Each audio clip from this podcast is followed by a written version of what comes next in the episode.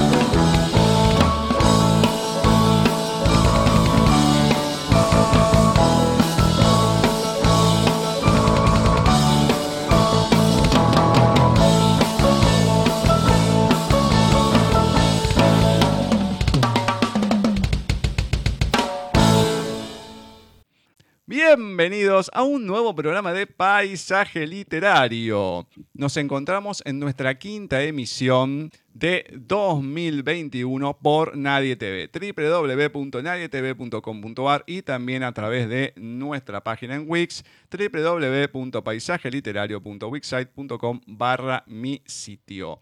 3 de marzo de 2021, un nuevo programa en donde en primera instancia agradecemos a Walter Gerardo Greulach, que nos trajo una de las escritoras más importantes de la historia, como lo fue Silvia Plata. Así que muchas, muchas gracias, Walter.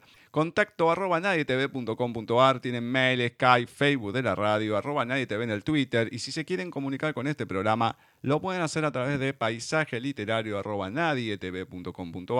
Mail, con ese mismo correo nos agregan en el Skype Gustavo Literario es nuestro perfil en Facebook, Paisaje Literario, nuestra fanpage, arroba Paisaje Literario en Twitter, arroba Paisaje Literario en Instagram y nuestra página en Wix, como ya se las mencioné, www.paisajeliterario.wixsite.com barra mi sitio. Y ahora sí, sin demorar más, vamos a presentar a nuestra menemérita profesora Cecilia Giorgio. Muy buenas tardes, noches, Ceci. ¿Cómo va todo por ahí? Muy bien, muy, muy bien, Gus. Realmente una noche hermosa. Mm. Y antes que nada, antes de seguir, de ir con los oyentes con Flavia y demás, muy feliz cumpleaños. Muchas gracias, muchas gracias. Hay que celebrar la vida. Eh. Hay que seguir celebrando la vida. Qué privilegio el tuyo, 3 del 3. 3 del 3, exactamente. Y del 21, 2 y 1, 3 podemos decir. Ah, bueno. ¿No? Se me ah, ocurre ah, sí, sí, sí. Ahora sí, sí, te da todo. Mm. Todo bien, muy bien. Mm. Esperemos que sea un buen año. Eh, ojalá. Dios, Dios te oiga. para todos, para todos. Si te parece, vamos a empezar el programa ya dicho esto, que era lo primero. Vamos a ir con Flavia. Bueno, muchas gracias. No, pero por favor, por favor, espero que mucha gente se haya acordado. Espero, espero. Sí, sí, Mm, sí, No voy a nombrar a nadie para no quemarlos, pero no importa. No, no, no, por las dudas. Por las dudas. Bueno, vamos a ir con Flavia y los oyentes. Hola Gustavo y Cecilia, ¿qué tal? ¿Cómo están? Muy buenas tardes para ustedes, para todo el equipo de Paisaje Literario y también para sus oyentes, por supuesto. Nosotros aquí estamos comenzando un nuevo mes y para mí, particularmente hablando, en parte es el mejor mes del año. Así que eso es lo que, lo que pienso de marzo. Nos vamos a, a encontrarnos nuevamente con este bloque que ya es tradicional en Paisaje Literario, que es el bloque dedicado a los textos de oyentes y en este caso con un texto de Gerardo Madrigal titulado Nocturno. Un colibrí se detiene y la sonrisa es ventisca a las seis y seis de la tarde.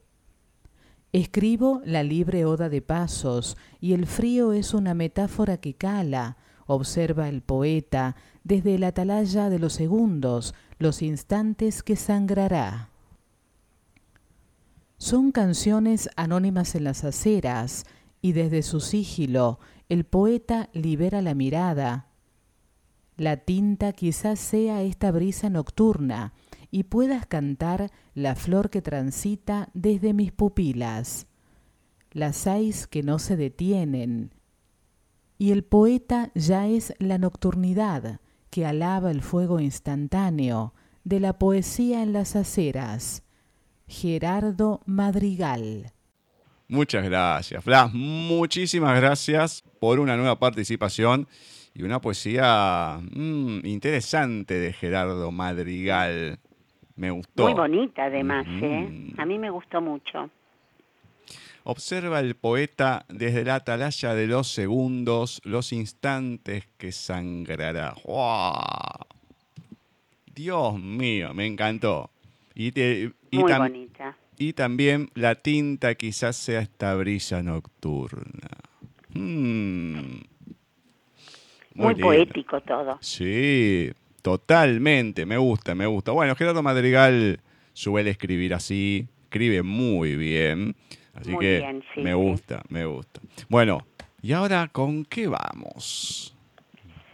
Bueno, hoy vamos a presentar a un nuevo escritor que va a comenzar a seguirnos también cada miércoles y se trata de José Abelardo Franchini, escritor y periodista que vive en la Serranita de Alta Gracia hacia las sierras, está la Serranita y en la provincia obviamente de Córdoba. De modo que vamos a comenzar con él. Es un autor, le aclaro a nuestros oyentes, que en sus textos a veces pone giros o frases en italiano, porque él dice que no hay que perder la lengua del Dante. Yo pido disculpas porque a pesar de ser Giorgio, no tengo demasiado contacto con el italiano y puedo llegar a equivocarme.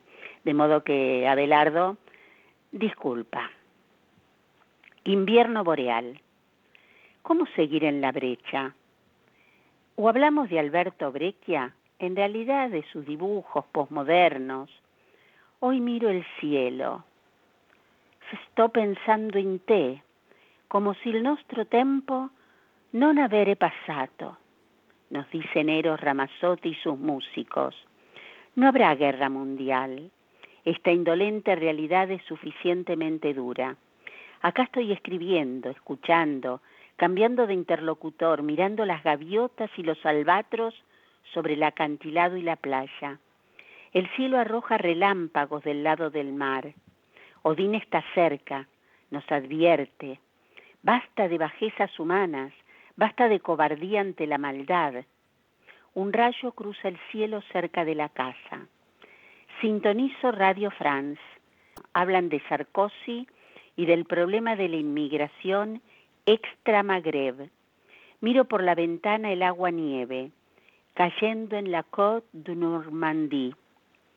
Voy y vengo por el living y miro las figuras de porcelana a través del vidrio de la alacena. Están huyendo, huyen los enviados del mal entre ventiscas y agua-nieve. En los remolinos se esfuman fantasmalmente. Eran un ejército que ahora vuelve a las profundidades del canal. Quizás. Selene, tanto tiempo y tantas lágrimas. Te escapaste muy rápido, Selene. En aquel subte, después de que hablamos solo un rato. Siempre duelen un poco estas cosas. Ahora estoy un poco más viejo. En aquellos años era joven. Ahora peino varias canas y espero menos de las personas.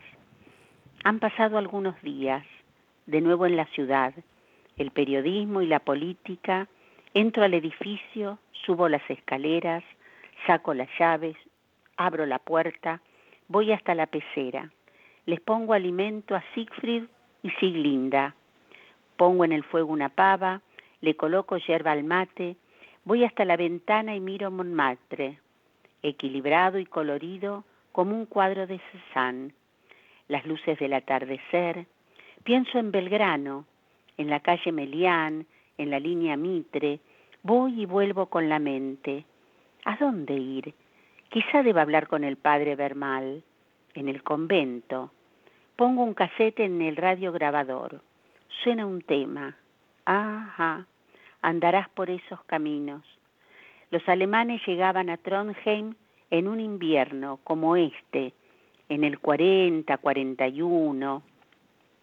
Recuerdo a Karina y su onda evangélica, una chica de Rosario. Son tantos días y siempre fue esa constatación de que algo andaba mal. Y ahora sé que ellos son el mal, esa maldad hierática, flor de piel, el jerarquismo del Averno. Siempre tendré un pensamiento para vos, Karina, y para tu hermano. El elefantito y la geisha de porcelana, la pecera y las burbujas del oxígeno entrando por el tubo, el pasado y el presente, los viajes en colectivo a la mañana temprano. Jean-Paul Sartre, et sa existentialisme, Le Mots, las palabras, y otros libros, la biblioteca, la soledad de siempre. Tanta agua pasó bajo el puente y sin embargo es lo mismo. Y ha pasado todo lo que pasó, tantos muertos y tanta sangre y bombas. Ahora son menos. Llegaremos. Nada es fácil, nunca lo fue. Espero que no sea un vano consuelo. Ya llegó la noche, se escuchan bocinazos en París. Invierno Boreal de José Abelardo Franquini. Ay, es como que mm, habría que leerlo un par de veces más porque es hay mucho. Hay mucho y es como que al escucharlo es como que se te pierden muchas cosas. Es como que necesitas una lectura, a lo mejor como la que estás haciendo vos, ¿no? Leerlo para sí porque es como que te va dejando demasiadas cosas el texto. Sí, muchas, muchos como temitas incluidos en uno. exacto. No llegan a ser este relatos enmarcados, obviamente, porque no es, no es un cuento, pero hay muchos temas dentro de este texto que para tanto es breve. Exacto. Sí. Exacto. Pero bueno, le agradecemos igualmente a Belardo, que no sabemos cómo apareció. No sabemos. Es una cosa media extraña. Pero apareció en un lugar, en un lugar muy cerquita al que es mi lugar en el mundo. Sí, obviamente. Sí, sí, sí, sí. Pero le agradecemos por, por haber llamado, por haberse comunicado, por haber enviado los textos. La verdad que mm, es, es ¿cómo decir? Es muy loable de su parte haber puesto esas ganas y lógicamente, bueno, ya con todo lo que tiene escrito y demás, bueno, poder leerlo de tanto en tanto acá en el programa. Así que muchas, muchas, muchas gracias, Abelardo. Esperemos que sigamos leyendo tus textos por mucho tiempo más. Y ahora, una que venimos leyendo desde hace bastante, es nuestra amiga Blanca Marqués y un nuevo relato que nos ha mandado. La vida del escritor, impostor, toda una impostura, todo mentira, como un viaje a Venus en barco, como un paseo en elefante blanco bajo el húmedo calor de la India. Por supuesto que sabía que todo aquello era ficción. Era el mejor autor de fantasía y ciencia ficción. Y ella había sido su mayor fan. Terminar trabajando como su secretaria fue un sueño que se hacía realidad cada día. Cuando le veía llegar a la oficina con sus pantalones de lino, sus zapatillas de marca y sus originales camisetas. Pero todo lo demás... Conversaciones con capos de bandas salvadoreñas, jefes de Estado de repúblicas bananeras, sexo fugaz con mujeres espías, noches de borrachera con actores famosos, fotos y más fotos colgadas en redes sociales. Le admiraba, le amaba, le envidiaba. La primera foto que supo impostada supuso un mero cosquilleo. La primera foto que supo impostada supuso un mero cosquilleo. La llamada de aquella vulgar mujerzuela, un súbito temor a lo incierto. Cuando los paparazzi empezaron a invadir el portal marmóreo de la oficina y la enorme y victoriana casa de su jefe, no pudo más que rendirse a la evidencia. Un pasguato provinciano que no había viajado más que desde su pueblo mesetario y polvoriento a la capital. Sus únicos amigos, viejos compañeros de escuela con quienes jugaba el tute cabrón los viernes por la noche, mientras bebían chupito de anís del mono, con aliento a chorizo y migas resobadas. Desde la Mancha no hay vuelo directo a Marte, arguyó en aquel casposo programa del corazón, delante de los tertulianos que le escupían su mediocre normalidad a la cara. Ahora escribe novela costumbrista. Ella se despidió al día siguiente. Blanca Márquez. Es distinto a todos, está muy bueno. Es distinto, es diferente. Es diferente. sí, Eh, Y las apariencias. Claro. Las claro. apariencias que... Y también el tema de la desilusión cuando, Ujú. uno, cuando uno conoce a esa persona que idolatra. Claro. decís, ay, es todo así. Después vas conociendo cosas y vos decís, ¿para qué me metí en esto? ¿Para qué lo conocí? ¿Para qué? Y bueno, sí, es verdad. y pasa esto, pasa esto, a veces no, y otras tantas que vas conociendo las miserias humanas, decís, oh, Dios mío, bueno, mejor dejar las cosas como están, no meterse, no entremezclarse con el que uno le gusta o adora o algo, y dejarlo ahí. Porque después, Me parece muy sano. y sí, íd- ídolos de barro después. Entonces, Claro. hay que dejarlo ahí. La que nos dejó ahí con el capítulo por la mitad fue Vani, que ahora veremos cómo termina este primer capítulo del comerciante de emociones. Muy buenas tardes, noches, Molina. ¿Cómo va todo por ahí? Buenas tardes, noches, Gus. Buenas tardes, equipo y, toda la gente del mundo, los oyentes, todos. Me encanta. La la gente del mundo, me encanta, me encanta ese. Es que nos escuchan de distintas partes del mundo, ¿o ¿no? No, De hecho, usted obviamente. está en una parte del mundo y yo en otro. me hizo acordar a... Todos en confusión ahora tenemos un pequeño audio que mm, le hice grabar en la entrevista a un actor venezolano, Orlando Noguera, que era el que le ponía voz a Cerebro de Pinky Cerebro. Sí. Entonces, faltaba que me dijera que vamos a hacer esta noche a saludar a todo el mundo. Faltaba una cosa así, que, que me sonó así en realidad, el, el saludo suyo. Bueno, no, no, ya no ya estoy en una, en una paranoia bastante importante.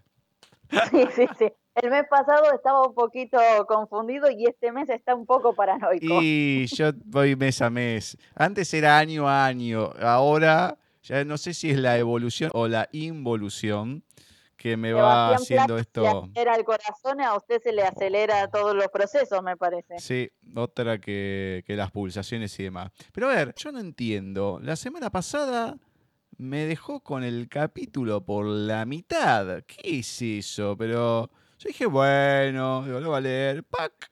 Me dejó ahí con la, con la intriga. ¿Cómo puede ser?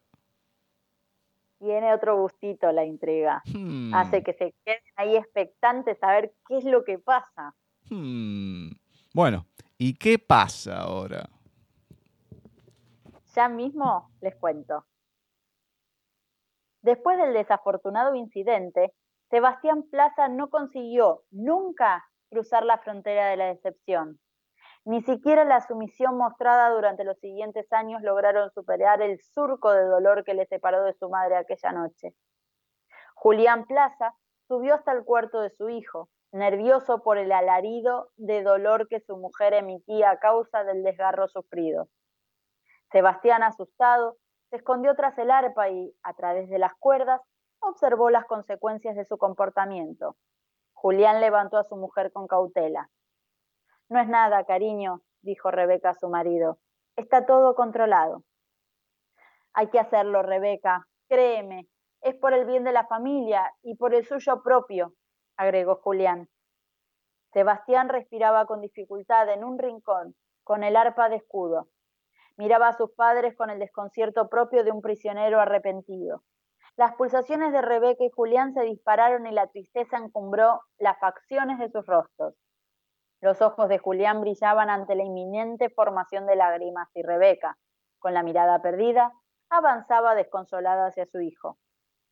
No hay alternativa. Necesitas descansar. Julián agarró a su hijo y le obligó a tragar una pastilla rosada con sabor a frambuesa. En escasos segundos, las pulsaciones del pequeño bajaron drásticamente. Su visión se nubló. La ciudad de Sevilla cambió los tonos azules, anaranjados y rojos por un gris insípido. Esa ilusión de la que haces gala será tu perdición. Consumes más pulsaciones de las necesarias y estás acortando tu vida y la nuestra, dijo Rebeca con amargura, mientras, valiéndose de una jeringa, inyectaba una sustancia viscosa a su hijo. Sebastián no pudo contestar. Julián Plaza valiéndose de cuatro correas de cuero, amarró al pequeño a la estructura de la cama. Sebastián era incapaz de defenderse. Con dificultad observó cómo su madre cortaba con un cuchillo las cuerdas del arpa. Las luces centellaron hasta apagarse. El camastro aguantó el cuerpo postrado del muchacho durante nueve largos días. La conciencia del niño navegaba entre mares de lucidez y oscuridad. Vislumbraba siluetas cuando abría los ojos, pero todo se difumaba. Al despertar y recuperar la conciencia, pidió explicaciones a sus padres por unas marcas en ambas muñecas a las que no le encontraba significado. Julián y Rebeca lo acacharon en una reacción alérgica. El estado de ensoñación que Sebastián Plaza había sufrido, junto con la persuasión de sus padres, consiguió que creyera que el tiempo pasado no excedió de las 24 horas. El muchacho, desconfiado, prosiguió con una retaíla de preguntas agobiantes perpetrada por la sensación negativa que su cuerpo había recibido. Pasaron varios días hasta que el resquemor patrianero que sus padres le habían contado desapareció por completo. Sin embargo, hubo una pregunta que Sebastián Plaza no tuvo valor de hacerle a sus padres tras aquella extraña experiencia. Una cuestión esclarecedora, pues hablaba por sí misma. ¿Por qué habéis cortado las cuerdas de mi arpa?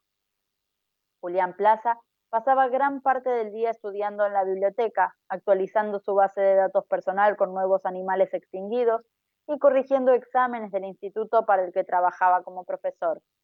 Sebastián se sentaba junto a su padre esperando oír algún pasaje de la enciclopedia de botánica o de los diarios de campo dedicados a aves rapaces. Existía muchísima información en Internet, pero Julián prefería los libros impresos que, con cierta dificultad, encontraba en las librerías. Escondidas bajo las libretas de ornitología, Julián guardaba revistas sobre medicina y cirugía. A Sebastián le gustaba mucho más ver a su padre vestido con un chalequillo negro sobrepuesto a sus camisas color tierra que vestido con una bata blanca, porque en este caso siempre bajaba al sótano escondidas y, al subir, varias horas después, aparecía con el vestuario manchado de sangre. Julián conocía la anatomía completa del ser humano y a menudo realizaba autopsias a pequeños roedores insectos. Papá, ¿qué es un escalpelo? preguntó Sebastián Plaza. Julián, alterado, miró a su hijo y tras unos segundos suspiró. ¿De dónde sacaste esa palabra? sonrió. La he visto en uno de tus libros. No me gusta la sangre, me pone triste, apuntó el joven. En el mundo en el que vivimos, la vocación casi siempre queda relegada a un segundo plano. Es incompatible y debemos cuidar nuestro Sebastián Plaza de unas palmadas sobre el pecho de su padre justo en el lado del corazón. Ambos sonrieron. Julián no ocultaba su verdadera pasión en presencia de su hijo, pero en una sociedad donde los escritores eran abogados, los abogados eran profesores, los profesores anhelaban ser médicos y los médicos de vocación paseaban su resignación por oficinas de la administración pública, encontrar un confidente era complicado y peligroso. Salvo contadas excepciones, nadie en el mundo trabajaba en lo que realmente ansiaba. La mayor parte de las profesiones, que precisaban de un esfuerzo físico considerable, quedaron a merced de las máquinas robóticas especializadas y la mayor parte de las personas trataban de llevar una vida normal eliminando de su rutina cualquier motivación que dispararan los latidos de sus maltrechos corazones. ¿Te gustaría ser médico, papá? La madre de una amiga trabajaba en el hospital. Me gusta ser profesor. El profesor Plaza. Suena bien, ¿no te parece? Suena mejor si dijeras doctor Plaza. En la biblioteca de la casa de Julián Plaza existían secciones totalmente prohibidas, formadas por libros vejatorios, pues a través de su lectura provocaban emociones extremas, altamente insanas para cualquier persona. Julián Plaza alcanzó una caja de madera con ribetes dorados y un ángel tallado en la tapa, de lo más alto de una de las estanterías. Escucha, si me prometes no ponerte nervioso, te enseño un secreto, dijo Julián. Sebastián prometió permanecer tranquilo, pero sus ojos se iluminaron al ver un nuevo juego de cuerdas para su instrumento de música. Abrazó a su padre y rompió a llorar. Los latidos del corazón acudieron a su llamada de felicidad y subieron repentinamente, pero pronto se serenaron. Julián volvió a esconder de nuevo la caja de cuerdas. Algún día te las daré, mientras considéralo una vela entre tanta oscuridad. Sebastián Plaza sonrió sin conocer el significado exacto de la frase de su padre. Las casas aledañas de la vivienda de la familia Plaza se quedaban poco a poco sin huéspedes. Los vecinos de Sebastián podían presumir de haber disfrutado de una vida longeva. Todos pasaron el umbral de los 60 años. Para la sociedad de la época, tales personas pasaban a ser un ejemplo para las nuevas generaciones. Unos morían puntualmente sin rebasar la cifra tope que memorizaban los pulsímetros. Otros se acogían al escaso margen de error de los aparatos cardiovasculares y fallecían unas semanas antes. Otros unas semanas después pero todos supieron administrar con sabiduría sus acordonados latidos y se marcharon al más allá con el deber cumplido, subsistir. En muchas ocasiones, la causa de una muerte no provenía de la enfermedad cardíaca, pero sí era el último peldaño en la escalera hacia la oscuridad de aquellos que gozaban de buena salud. La noche en la que Francisco Jumilla, el vecino más allegado de la familia Plaza, estaba a punto de morir, el sonido de las últimas brasas de la chimenea despertó a Sebastián. Francisco Jumilla vivía solo, salía de casa solo y siempre celebraba su cumpleaños en la soledad más abrupta. Sebastián había escuchado rumores sobre el estado crítico de su vecino y la confirmación no se hizo esperar. El pequeño se levantó de la cama lentamente y avivó con destreza el fuego de la chimenea de su habitación. Calentó las manos unos segundos y salió al pasillo principal de la vivienda alertado por una tos pusilánime. Las paredes desprendían un aliento glacial. Los marcos de los cuadros se encogían intentando acercar sus baldas para apaciguar el frío. Las columnas adosadas mantenían, no sin esfuerzo, los pesados capiteles que presentaban el comienzo de decenas de arcos rebajados. Sebastián pulsó un interruptor y la lámpara que colgaba del techo a tres metros de altura quedó impasible. La oscuridad era casi absoluta. A través de una de las paredes volvió a escuchar la llamada de una tos consumida. Julián Plaza y Rebeca Chailot descansaban ajenos a la llamada de socorro de su vecino. Papá, el señor Jumilla no se encuentra bien, le oigo toser desde el pasillo. Le llegó la hora a ese viejo tacaño. Nada se puede hacer por él, pero sí por nosotros. Olvídate y vuelve a la cama, respondió su padre. Sebastián Plaza, con mucho sigilo, volvió a acostarse. Esta vez se acurrucó tanto que el repiqueteo de sus dientes hacía vibrar sus brazos.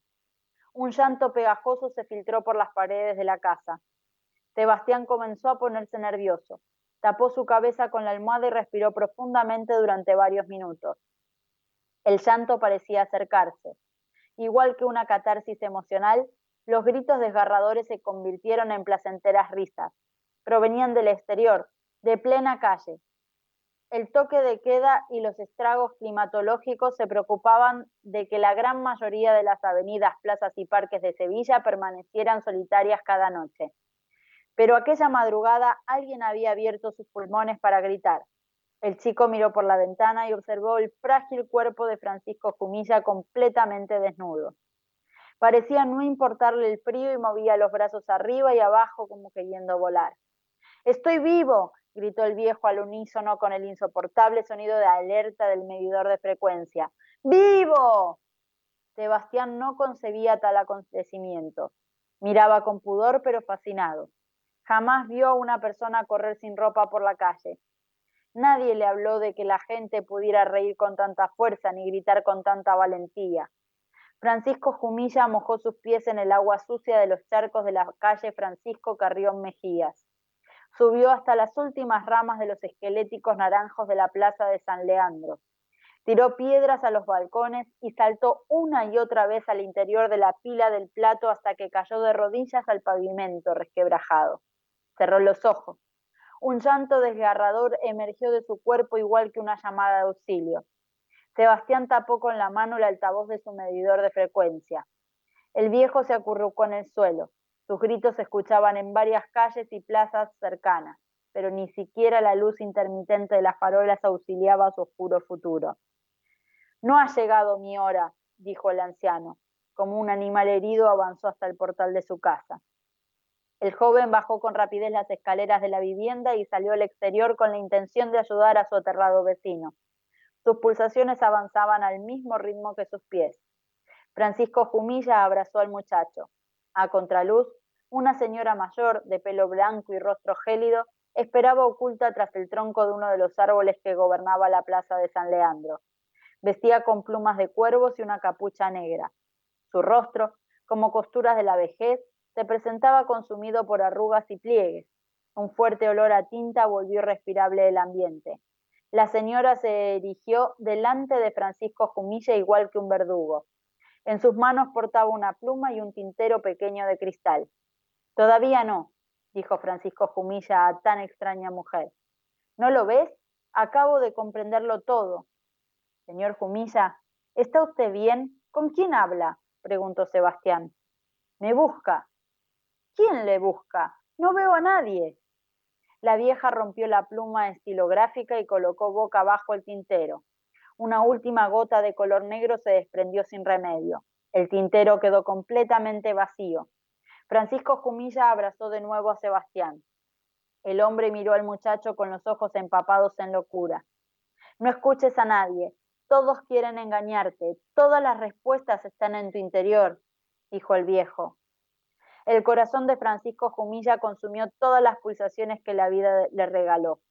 El medidor se apagó, coincidiendo con el último aliento. La anciana agarró el alma del tormentada del señor Jumilla, cuyo cuerpo quedó inerte en el suelo.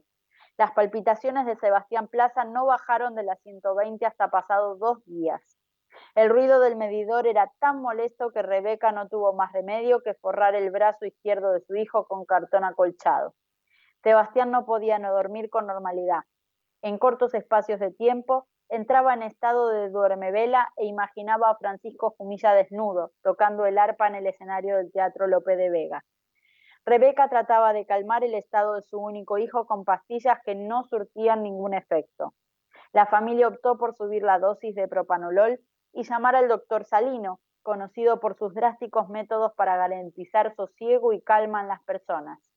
Sebastián Plaza ingirió tantos calmantes durante aquella semana que nunca más volvió a recordar ninguno de sus sueños. Francisco Jumilla fue incinerado el día 4 de noviembre del año 2284, antes de la puesta de sol.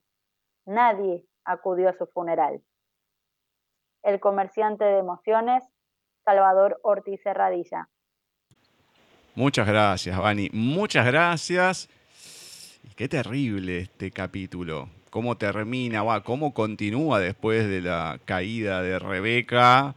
Esa cicatriz que le queda dividiendo el sentimiento hacia su hijo. Esta desilusión, vamos a ponerle, por lo, que hizo y después la, lo que tienen que hacer, de atarlo, empastillarlo. Sí, no, no, no. Todo para no gastar pulsaciones. A ver, me dice, no, para que puedas vivir más, pero perdiste nueve días de tu vida.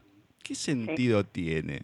Sí, además acá ya se empiezan a perfilar bien eh, mm. cada uno de los personajes que nos van a ir acompañando durante toda la novela. Muy, muy de a poco van asomando y vamos conociendo sus vidas. Vea que es medio retorcido, Salva, ¿eh? uno lo conoció, sí, pero... Sí, sí, sí. Oh, habrá que escribir algo así, querido, mamita. ¿Con qué seguimos, Ceci? Un 6 de marzo de 1928 nacía Gabriel García Márquez. Hoy lo vamos a recordar, lo estamos recordando, escritor colombiano, premio Nobel en 1982 es considerado uno de los autores más significativos del siglo XX. Obviamente su novela más reconocida internacionalmente, Cien años de soledad. Qué maravilla, cómo me, me costó leerla, la leí muy chica, a los 18 años más o menos. Me costó mucho, ya cuando la leyó mm, Mariela, mi hija, estuvo mucho más, obviamente más hábil que yo, e hizo todo un mapa de la familia e iba colocándolos a cada uno en, en su correspondiente lugar como para no equivocarse. Así que realmente hay que hacer eso si alguien lo, lo lee, ir marcando de dónde proviene cada uno. Voy a leer, en homenaje a Gabriel García Márquez, un párrafo de su cuento Un señor muy viejo con unas alas enormes. Al tercer día de lluvia habían matado tantos cangrejos dentro de la casa que Pelayo tuvo que atravesar su patio anegado para tirarlos en el mar, pues el niño recién nacido había pasado la noche con calenturas y se pensaba que era causa de la pestilencia. El mundo estaba triste desde el martes. El cielo y el mar eran una misma cosa de ceniza, y las arenas de la playa, que en marzo fulguraban como polvo de lumbre, se habían convertido en un caldo de lodo y mariscos podridos. La luz era tan mansa al mediodía que cuando Pelayo regresaba a la casa, después de haber tirado los cangrejos, le costó trabajo ver qué era lo que se movía y se quejaba en el fondo del patio. Tuvo que acercarse mucho para descubrir que era un hombre, un hombre viejo, que estaba tumbado boca abajo en el lodazal y a pesar de sus grandes esfuerzos, no podía levantarse porque se lo impedían sus enormes alas. Un hombre muy viejo con unas alas enormes, realmente es maravilloso, eh, léanlo porque es uno de los tantos cuentos breves de este magnífico autor. Es terrible también ese cuento. Sí, sí, sí, pero es, terrible. súper interesante. Sí, pero Dios mío, ¿cómo venimos hoy? Eh? Tenemos, empezamos con Gerardo Madrigal, bien, qué sé yo, y venimos con una cosa pero cruda atrás de otra, ¿eh? Sí, sí. Vamos a ver si puedo cambiar un poco el rumbo, no sé, vamos a ver. En este caso les voy a leer sobre un poeta que fallecía primero de marzo de 1932. Él era italiano, poeta italiano, Dino Campana. Los cantos órficos es su única obra publicada en vida, libro imprescindible para los nuevos líricos italianos que surgieron después y sobre todo para los poetas del hermetismo. voy a contar algo previo a lo que voy a narrarles. A través del relato que el poeta hizo al doctor Pariani del manicomio de Castelpulsi, así cuenta su temporada de inmigrante aventurero en Suramérica. Quería estudiar química, pero luego ya no estudié nada porque no me daba la gana. Y me puse a estudiar piano. Cuando tenía dinero gastaba todo lo que tenía. Un rato escribía, un rato tocaba el piano. Así terminé de desequilibrarme completamente. Cerca de los 20 años no podía vivir más. Yo andaba siempre dando vueltas por el mundo. Me fui a Argentina porque allá era más fácil conseguir de qué vivir tocando el piano. Y acá viene la poesía, lógicamente, de Dino Campana, Buenos Aires. El bastimento avanza lentamente en el gris de la mañana entre la niebla, en el agua amarilla de un mar fluvial. Aparece la ciudad gris y velada. Se entra en un puerto extraño. Los inmigrantes se alborotan y enfurecen amontonándose. En la áspera ebriedad de inminente lucha de un grupo de italianos que están vestidos en un mudo ridículo a la moda bonaerenses se lanzan naranjas a los paisanos alterados y aullantes. Un muchacho del puerto ligerísimo, prole de libertad, listo para el impulso, los mira con las manos en la faja, variopinta y esboza un saludo, pero gruñen feroces los italianos. Buenos Aires, Dino Campana. Es que no lo conocía, me gustó mucho. Y seguimos con los italianos. Hoy parece que Abelardo les dio el pie para que para que aparecieran en el programa. Y sabes que hubo, no sé si fue con los cuentos órficos o no, que fue, el, como comenté, el único que habían publicado, pero creo que era de un relato o era otro tipo de historia que había presentado a dos personas, ahora discúlpenme, pero no me acuerdo quiénes eran, que no le dieron pelota, se ve. Entonces, pasado un tiempo, lo fue a reclamar. Y uno dice, no, no, yo no tengo ni idea, preguntarle al otro. Y cuando ve el otro, yo la verdad que ni me acuerdo haberlo recibido tampoco. Y el tipo se desesperó, hizo de todo, bueno, lo tuvo que reescribir como se acordaba y demás, que después, bueno, fue un éxito y todo. 30 años después se murió uno de estos dos, al segundo que le fue a preguntar, y encontraron ahí su escrito y decían seguramente tirado donde lo había tirado apenas lo, lo habían, se los había dado, o sea, como que ni lo leyeron, ni les importó, ni, nada. Qué historias, ¿eh? Entonces, claro, el tipo ya estaba medio desequilibrado, imagínate. Además que cualquiera, le das algo tuyo y lo pierden, olvídate, para romper todo. Ahora no habría problema si son escritos, pero en aquella época y hasta no hace tanto, escribías en la máquina de escribir. Claro, eran todos manuscritos, sí, no, no, olvídate. Y en esa época, no sé, a lo mejor era a mano, pero la verdad que...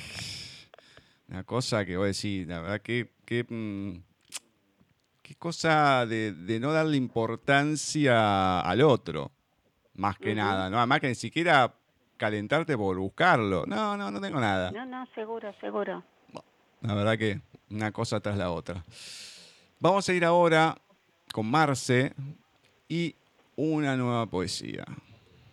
Soledad siempre compañera, soledad de paciente espera, que cubre de frío, que añora el sol, soledad que anidas en el llanto de un silencio eterno Soledad, que fuerte grita dejando sombras, llena de recuerdos viejos.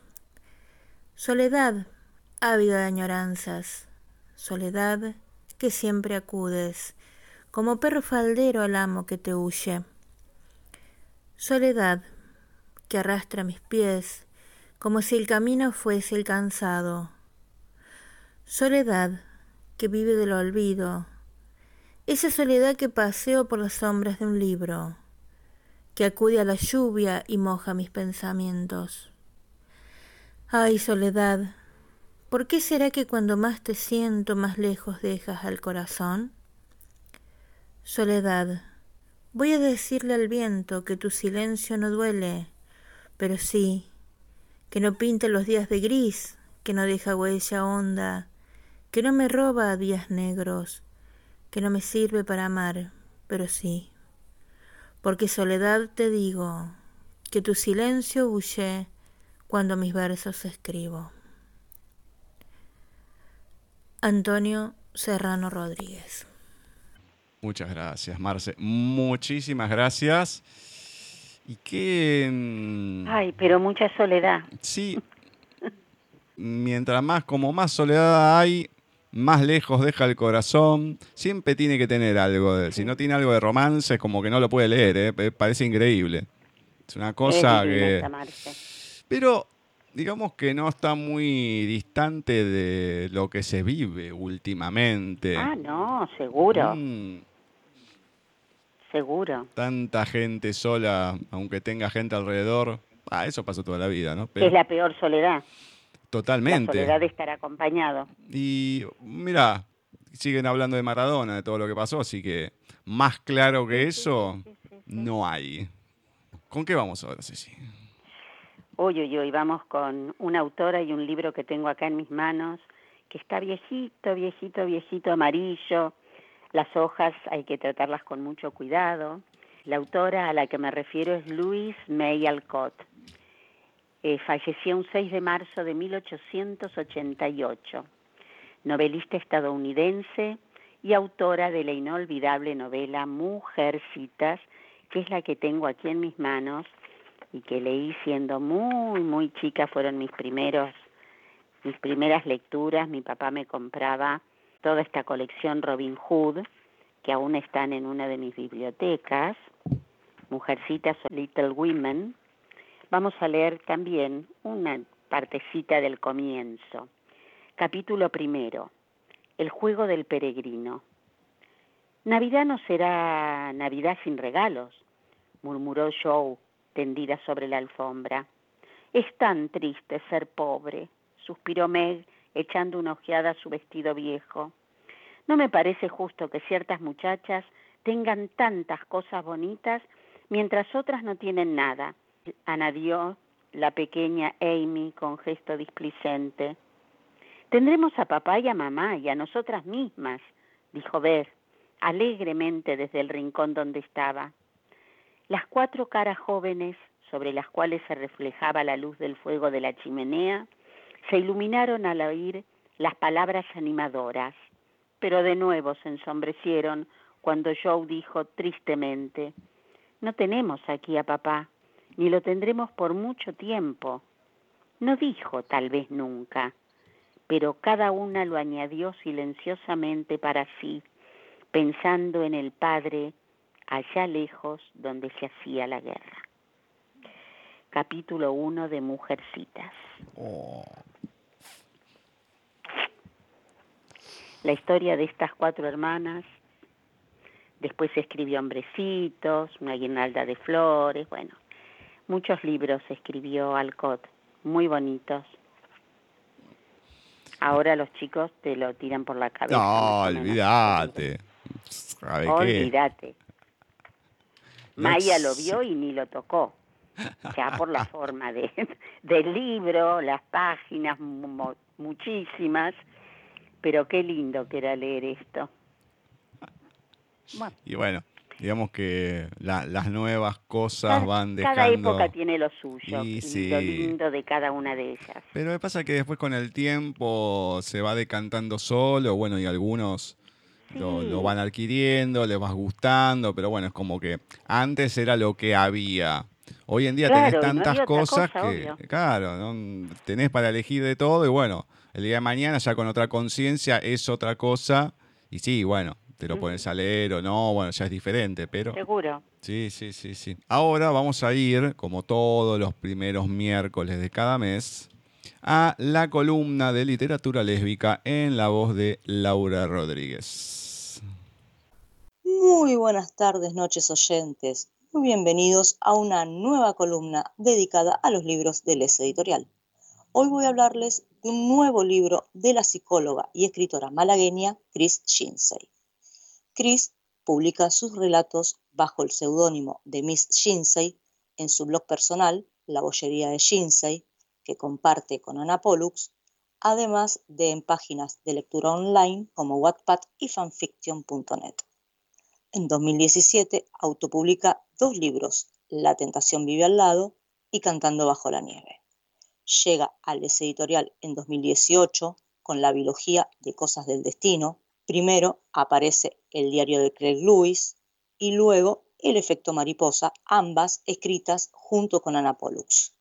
En 2019 se lanza al mercado 12.700 kilómetros, su último libro en solitario, que continúa con 7.900 millas, que es el que voy a pasarles a comentar. En este libro se continúa con la historia que conocimos en 12.700 kilómetros, una historia de amor a distancia entre una australiana, Amanda, y una norteamericana, Virginia. En la primera parte nos enteramos con preponderancia sobre los miedos de Virginia, amistades, la familia y su vida en San Francisco. Pero en esta nueva entrega nos enteraremos cómo se siente desde el punto de vista de Amanda, el entorno más cercano, su pasado, los miedos y cómo es su vida en Melbourne. Al comienzo, a modo de flashback, sabremos cómo era la infancia barra adolescencia de la australiana, la relación con los padres, la prematura enfermedad y desenlace final de su padre, además de cómo esto la afectaría en sus planes para el futuro. Antes tenía otros sueños, muchos planes por hacer, hablaba de estudiar periodismo y marcharse de allí. Antes no sabía lo que pasaría después, que los planes cambiaban y los sueños también, que el suyo pasaría a ser cumplir el de su padre. Así también como la relación con su amiga de la infancia, Cindy, y Cory, su mejor amigo, amistad que derivó en noviazgo hasta la aparición de Virginia. Tanto estos amigos y su madre son sus grandes pilares tras la pérdida de su progenitor. Sí, con Cory fue feliz y cada vez que se besaba, ella confirmaba lo enamorada que estaba de él, pero nunca se había sentido como se sentía con Virginia. Aquel pensamiento la invitó a sonreír en mitad del beso y cuando se separaron se perdió en el marrón de su mirada. En el presente seguiremos los días juntas de las protagonistas y cómo se van conociendo en profundidad al haber compartido algo más que besos, con una despedida demasiado dura para ambas. Te quiero, susurró sin apartar la mirada de sus ojos, aunque empezaba a notar que sus mejillas quemaban. A veces Pensaba que era una locura eso de admitir que la quería o que estaba enamorada de ella, porque llevaban hablando casi un año, pero en total no habían estado juntas ni una semana completa si contaban los días de ambos viajes, pero en ese momento le parecía lo más honesto que había dicho en su vida, aquel último encuentro le había dejado todo muy claro. A causa de la distancia y a raíz de ciertos comentarios, Amanda se siente por primera vez insegura en una relación. Menuda putada estar a tanta distancia, pero os queréis mucho, eso lo sé yo, dijo señalándose con el dedo. Estuve con un chico de San Diego hace un par de años y sé que no es nada comparado con todo lo que os separa a vosotras. Pero a mí no me sirvió de nada querer mucho, porque el muy cabrón estuvo con distintas chicas entre visita y visita.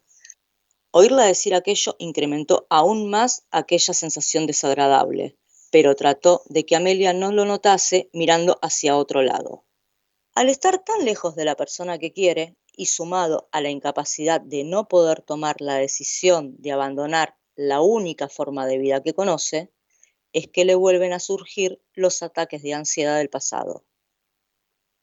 Nunca le había pasado delante de ella, así que entendía que la asustara. La verdad era que llevaba bastantes meses sin tener un ataque de ansiedad, pero últimamente había estado tan estresada con tantas cosas que tenía bastantes papeletas para que volviera a pasarle. A pesar que en 7.900 millas vemos la historia desde el punto de vista de Amanda, seguiremos enterándonos a través de las interacciones que mantiene con el grupo de amigos de Gina, cómo se desarrollan las vidas de Elliot, Patrice, Tom, Sherry Liv y Terry. A diferencia de otros libros de la autora que han pasado al papel, como Cosas del Destino y 12.700 kilómetros, entre otros, esta versión de 7.900 millas está reescrita por completo. Así que si ya habías tenido la oportunidad de leerla en Wattpad, te invito a redescubrirla y disfrutarla. Para conseguir tanto 7.900 millas como cualquiera de los libros de las diferentes colecciones de Les Editorial, pueden entrar en su página web www.leseditorial.com. Y si quieren conseguir tanto La Tentación vive al lado como Cantando bajo la nieve de Chris Shinsey, pueden entrar en su blog personal www.bolleriadeshinsei.com. Ahora sí, me despido de todos. Hasta la próxima. Muchas gracias, Lau. Muchas gracias por una nueva columna le agradecemos, lógicamente, a Bárbara, a toda la gente del S Editorial. Y con esta historia también de 7.900 millas de Chris que la pudimos entrevistar en noviembre de 2020, la última entrevista que tuvimos el año pasado y que pudimos conocer un poquito de lo que iba a ser esta historia que ya vio la luz y la pueden conseguir. Así que muchísimas gracias. Antes de ir eh, al último audio de Flavia y ya al último bloque de tres y demás, les voy ahora a presentar a otro autor que nacía un 2 de marzo de 1943, novelista estadounidense de fantasía y terror, Peter Straub. Sus historias macabras han recibido varios importantes premios en el ámbito anglosajón, el premio Bram Stoker, War Fantasy Award, entre tantos otros, que lo coloca entre los autores más galardonados del género en la historia reciente. En este caso, de Peter Straub, Camino de casa.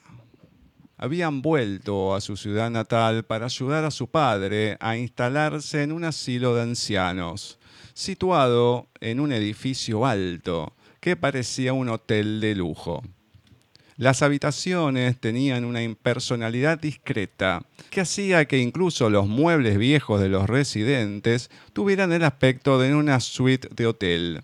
Y a todo el mundo le gustaba mucho aquel asilo. La mayoría de los nuevos residentes experimentaba un periodo de euforia después de trasladarse allí. Por las mañanas, una chica sentada detrás de un escritorio apretaba un botón que hacía que en todas las habitaciones sonara un zumbido. Si alguien no contestaba al zumbido, enviaban a un hombre a la habitación a ver qué había ocurrido. La comida era sustanciosa e insípida, y el gran comedor siempre estaba abarrotado de gente. Había reuniones para rezar y grupos de debate todo el mundo veía a menudo la televisión. Ella y su esposo estaban sentados en la nueva salita de estar de su padre, en unos muebles que ella conocía de toda la vida, y escuchaba a su padre hablar con el ruido de la televisión de fondo. Una tarde atravesaron la ciudad en coche para dirigirse al barrio donde había vivido una vez su marido el barrio en que había pasado su infancia, antes de que su familia se trasladara aún más lejos, a las afueras.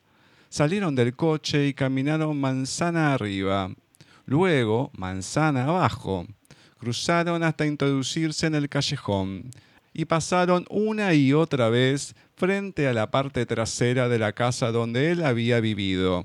Estaba tal como él la recordaba una casa marrón y amarilla de dos plantas, con un patio trasero pequeño e irregular. La casa se hallaba en buen estado, en cambio el barrio no estaba como él lo recordaba.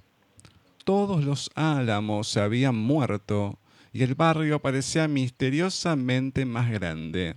Todo era más grande de lo que él recordaba. Todo estaba más limpio y resplandeciente. Era él el que era ahora más pequeño. Se alejaron unos metros en dirección a otra de las callejuelas laterales que desembocaban en una larga avenida. Y allí todo estaba también cargado de una familiaridad brillante y resplandeciente. Sintió una emoción repentina que se agitaba en su pecho, como una fuerza extraña, un conjunto de sensaciones enormes y prácticamente sin rasgos distintivos, que le dificultaba la respiración y que hizo que sus ojos se llenaran de lágrimas. No sabía si el sentimiento era de alegría o de pena, o alguna mezcla insoportable de ambos. Él había estado viviendo allí de niño, en aquel lugar, y aquel sentimiento insoportable provenía del centro de su infancia. Volvieron al coche. Ella condujo otra vez de vuelta a través de la ciudad. Él se pasó todo el camino llorando, con un llanto demasiado enraizado en el sentimiento, como para poderlo comprender o tan solo identificar. Cuando se marcharon de la ciudad, él sintió por primera vez en su vida que estaba alejándose de su ciudad natal, de su hogar. Camino de casa, Peter Straub. Qué lindo. Qué lindo. Tiene textos que alguno he leído acá en el programa hace tiempo ya. Muchos son largos, algunos un poquito más acotados como, como este. Pero mm, esa cosa que creo que en algún momento a muchos nos pasa de tener ese contacto. A mí no me tocó mudarme nunca, por suerte, pero esa nostalgia de la infancia, de lo que uno ha vivido, de esos primeros momentos y del ver las cosas a otra dimensión. A mí me ha pasado en su momento, cuando empecé a comprar algunos juguetes y demás. Uno en particular que se llama Nerful, que eran unas bolas mm, con, caras y demás que estaban, venían con el gorro de policía, bueno, tenían varias cosas, una patineta. Cuando los compré dije, pero eran más grandes esto, no era tan chiquito. Claro, yo lo veía desde los ojos de una criatura de 10 años. Y ahí había pasado bastante tiempo y no sé si era eso, si es que realmente había dos tamaños o no, porque algunos decían que sí, otros que no.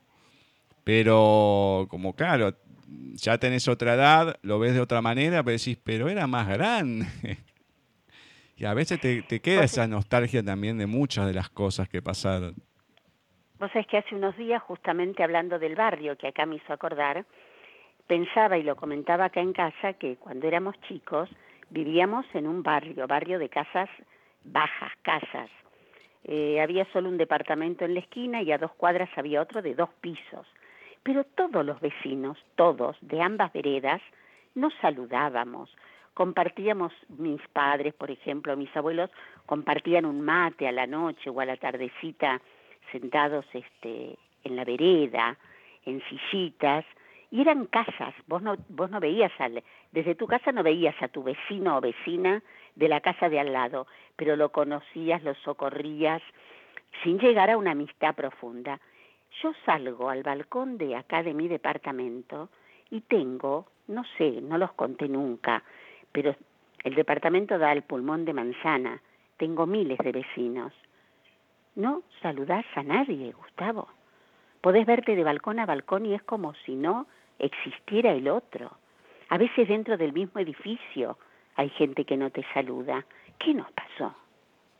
¿Qué nos pasó? Y es la impersonalidad, es el, estar en, en, el lugar de uno mismo. A mí me pasa hoy en día, ¿no? Terrible, me, me, angustió mucho eh, pensarlo. Pero a ver, en la calle también pasa, yo me acuerdo cuando veía, ya pasaba, no tanto como ahora, no ahora con el tema de la pandemia, pero en general, que vos vas caminando y a mí me tocaba en la facultad y demás ir esquivando gente, pues la gente no se movía, como iba charlando, qué sé yo. Pero hoy, más allá de estar caminando, mirando el celular o lo que fuera, no, no prestan atención, te pasan por encima si te tienen que pasar, encima la culpa es tuya, porque el otro está distraído, o lo que fuera. Yo me acuerdo una vez, venía con mi tía ya hace bastante tiempo. Una persona abrió y salió corriendo de la panadería. todo, todo, a ver, todo con vidrio. O sea, veía hacia afuera. No sé si se querría apurar porque estábamos pasando, no sé. Pero tuvo tan mala suerte que, claro, yo al no verla, estiré el pie porque estaba caminando y le pegué en el talón del pie eh, izquierdo, que era el que tenía de mi lado. No se Ay, mató de casualidad. Porque claro, el pie izquierdo se le fue sobre el pie derecho por atrás. O sea, Claro. vas por el talón. Pero te digo que estuvo a nada de matarse. Y le decía a mi tía, me gusta. Por no prestar atención, por no importarle si alguien Sí, viene o no viene. nada. Porque no podés salir de un lugar a las corridas. No, no. O sea, no, y bueno, la gente está así. Lo hablaba con Blanca. Y discúlpenme por lo que voy a decir porque no es muy literario. Pero boludos hay en todos lados. No es patrimonio de acá. Sí, sí, sí. Y ve gente No, no, así que no le importa. Entonces, bueno, el vecino, el que camina, el que atiende muchas veces también, que tampoco te saluda. O sea, son muchas cosas. A mí me extraña muchísimo. Pero, bueno, se va volviendo así la, la sociedad. Que es una Así cosa es. rarísima. Vamos ahora con Flavia y el último audio que tenemos de ella. El 5 de marzo de 1941 nacía el narrador, poeta, ensayista y académico de la Real Academia Española, José María Merino. Está considerado uno de los grandes escritores españoles de relatos y novelas breves. José María Merino. La pecera. Anoche, al volver a casa, cuando iba a echarles comida a los peces que tengo en la pecera, me encontré con que en la superficie del agua flotaba un extraño objeto. Observándolo con cuidado, comprendí que se trataba de una especie de desvencijada balsa, sobre la que había dos figuritas humanas, una tumbada, boca abajo, y la otra agarrada a una especie de mástil hincado entre los maderos. Creí que era un adorno que había puesto mi mujer, pero de repente descubrí que la figurita agarrada al tosco mástil movía un brazo desmayadamente, como pidiendo ayuda, y que en la tumbada había también signos de vida. Aquellos seres diminutos y vivos, al parecer náufragos, me desconcertaron tanto que me fui a la cama sin decirle nada a mi mujer y pasé la noche en blanco. Me he levantado muy pronto, he ido corriendo a la sala donde tenemos la pecera, pero solo he encontrado a las tres carpas rojas que la ocupan. Entonces me he sentido muy aliviado al imaginar que esos diminutos náufragos no corresponden al mundo de mi realidad cotidiana. José María Merino con este relato de José María Merino nos despedimos chicos hasta la próxima semana y ahí por supuesto lo dejamos para que eh, los chicos sean los encargados de analizar como siempre, como cada miércoles, cada uno de los cuentos, cada uno de los relatos y poesías que leemos en paisaje literario. Gracias por todo, Gustavo, Cecilia, un abrazo a los oyentes del programa y nosotros, si Dios quiere, nos reencontramos la próxima semana. Muchas gracias, Fla. Muchas gracias. Me encantó este relato, pero me encantó. Muy bonito. Y fíjate que vuelven las coincidencias. Mm. Empezamos con Abelardo y ahí había una pecera que él les daba de comer a los pececitos. Acá volvemos a la pecera y esto no estuvo armado a propósito. No, increíble. Gracias a Dios seguimos así. O sea, en Increíble. esa sintonía hermosa. La verdad que me encanta, me encanta que pasen estas cosas. Acá con una cosa más extraña todavía, ¿no? Sí, de ver obvio. a estos náufragos ahí. Imagínate, además que yo me pongo en la piel del, del protagonista. Verlos ahí quedarse Claro. callados diciendo, mejor me voy a otro lado, esto no pasó. y después sí, pará, ¿están ahí o no? Pero, ay, no, sí, de otra realidad, pero andás a ver si no se los copiaron los peces carpa. Andás a ver. Pobre gente. Pobre gente. Ay, Dios mío. Bueno, entramos ya en esta recta final de tres. ¿Y con qué, Ceci? Bueno, eh, ahora vamos a las frases célebres de ni más ni menos que Santo Tomás de Aquino. Nos remontamos al 7 de marzo de 1274, donde el santo fallecía. Obviamente, teólogo y filósofo italiano, seguimos. Mm. Su trabajo más conocido, la Suma Teológica o la Suma de Teología, tratado en el cual postula cinco vías para demostrar la existencia de Dios. Sus frases son las siguientes. La primera, el bien puede existir sin el mal, mientras que el mal no puede existir sin el bien. Teme al hombre de un solo libro. El estudioso es el que lleva a los demás a lo que él ha comprendido, la verdad. Existen bienes particulares que no poseen relación necesaria con la felicidad, ya que sin ellos uno puede ser feliz. A tales bienes no se adhiere la voluntad necesariamente.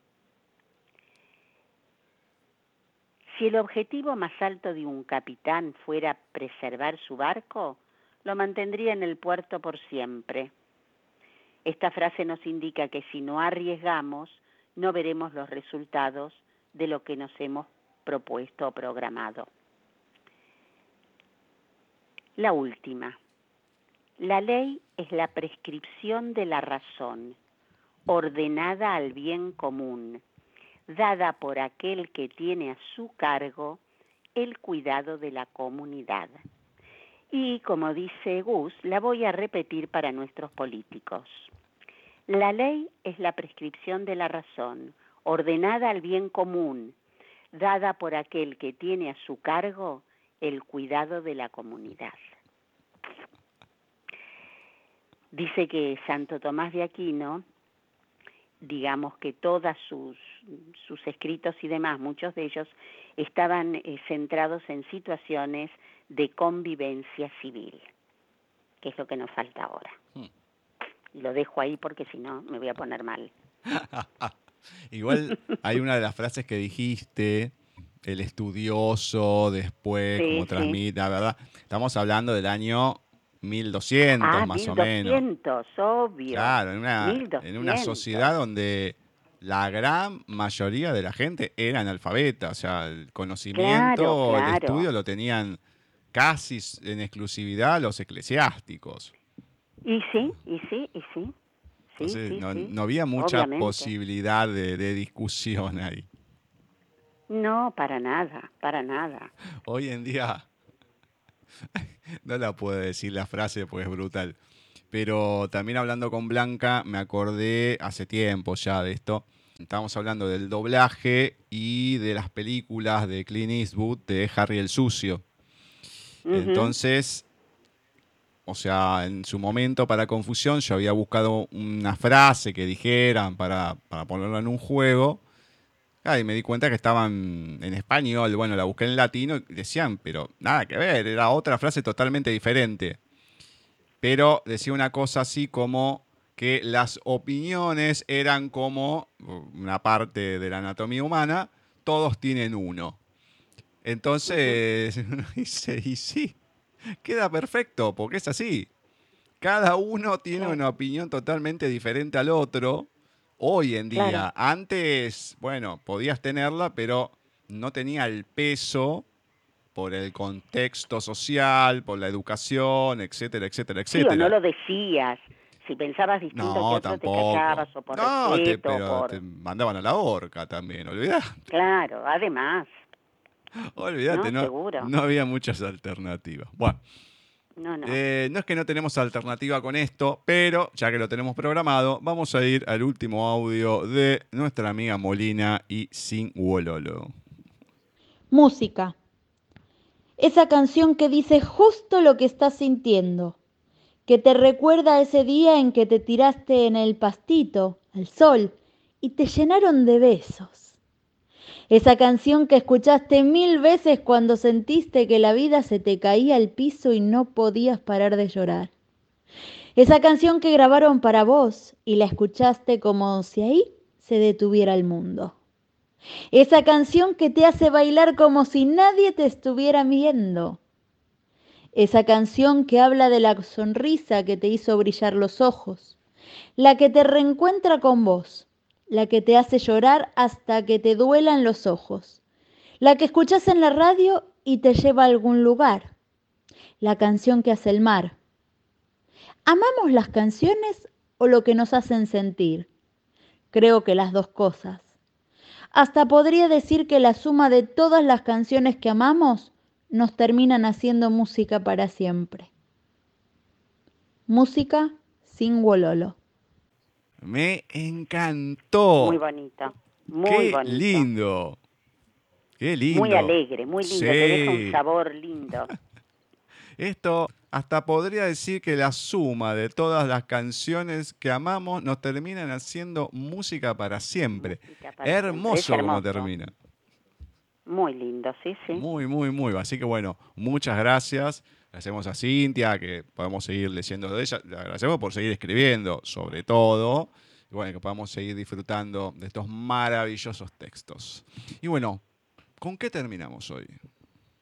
Bueno, vamos a terminar como siempre con nuestro querido amigo Wimpy. No es, les aviso, un texto que termine muy bien, ya van a ver por qué.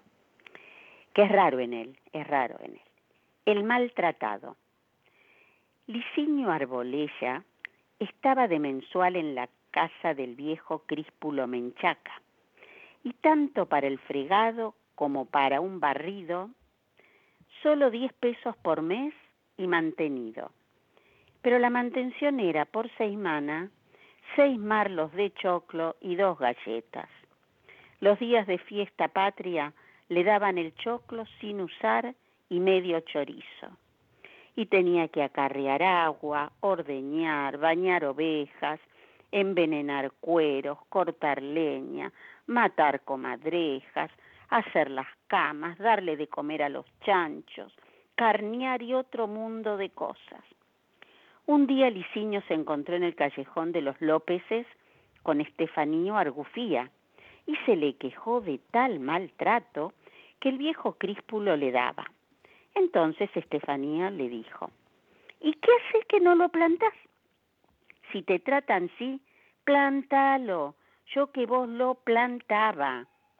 Esa tarde no bien estuvo de vuelta en las casas, Licinio, animado por el consejo del amigo, agarró la pala, hizo un pozo, plantó al viejo, le puso una estaca al lado, lo ató para que quedara derecho y lo regó.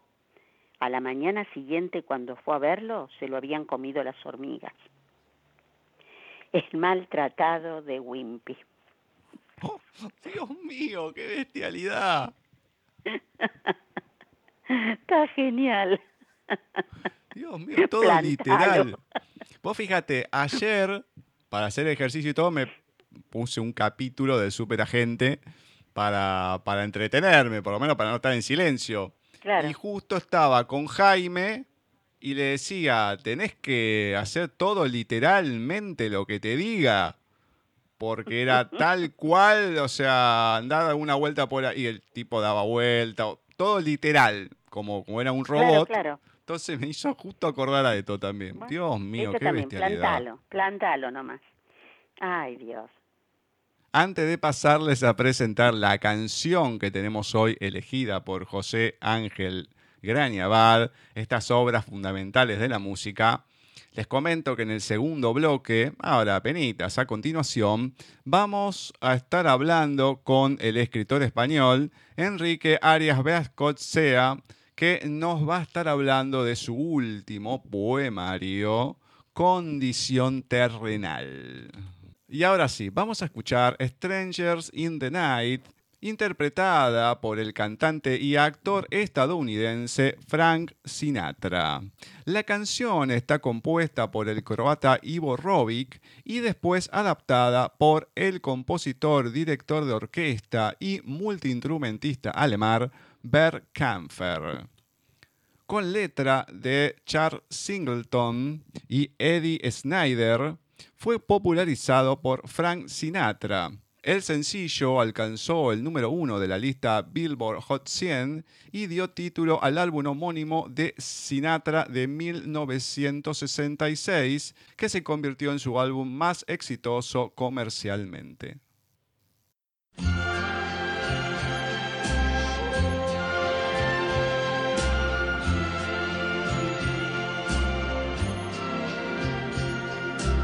Strangers in the night, exchanging glances, wandering in the night. What were the chances we'd be sharing love before the night was through? Something in your eyes was so inviting, something in your smile was so exciting. Something in my heart told me I must have you. Strangers in the night, two lonely people, we were strangers in the night.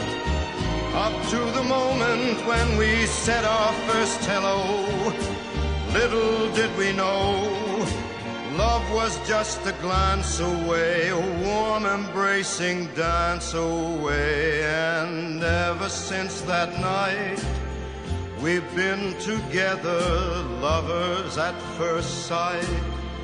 In love forever, it turned out so right for strangers in the night.